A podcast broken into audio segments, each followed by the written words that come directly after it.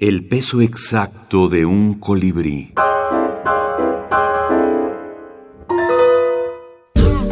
Amores adúlteros. Amores adúlteros. 9.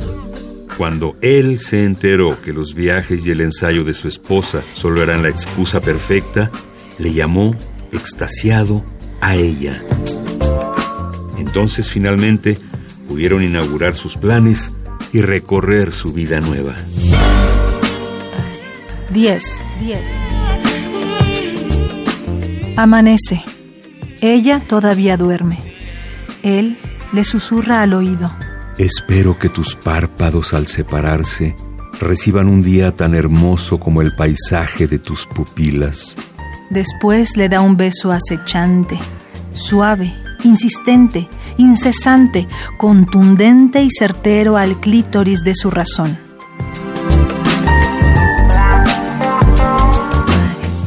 Beatriz Rivas y Federico Treger. Amores adúlteros. La historia completa, edición décimo aniversario. Alfaguara 2020. Lo que queda de los recuerdos es breve, es una pincelada, es una fotografía, es una sensación, es un beso, es un suspiro, es una lágrima quizás.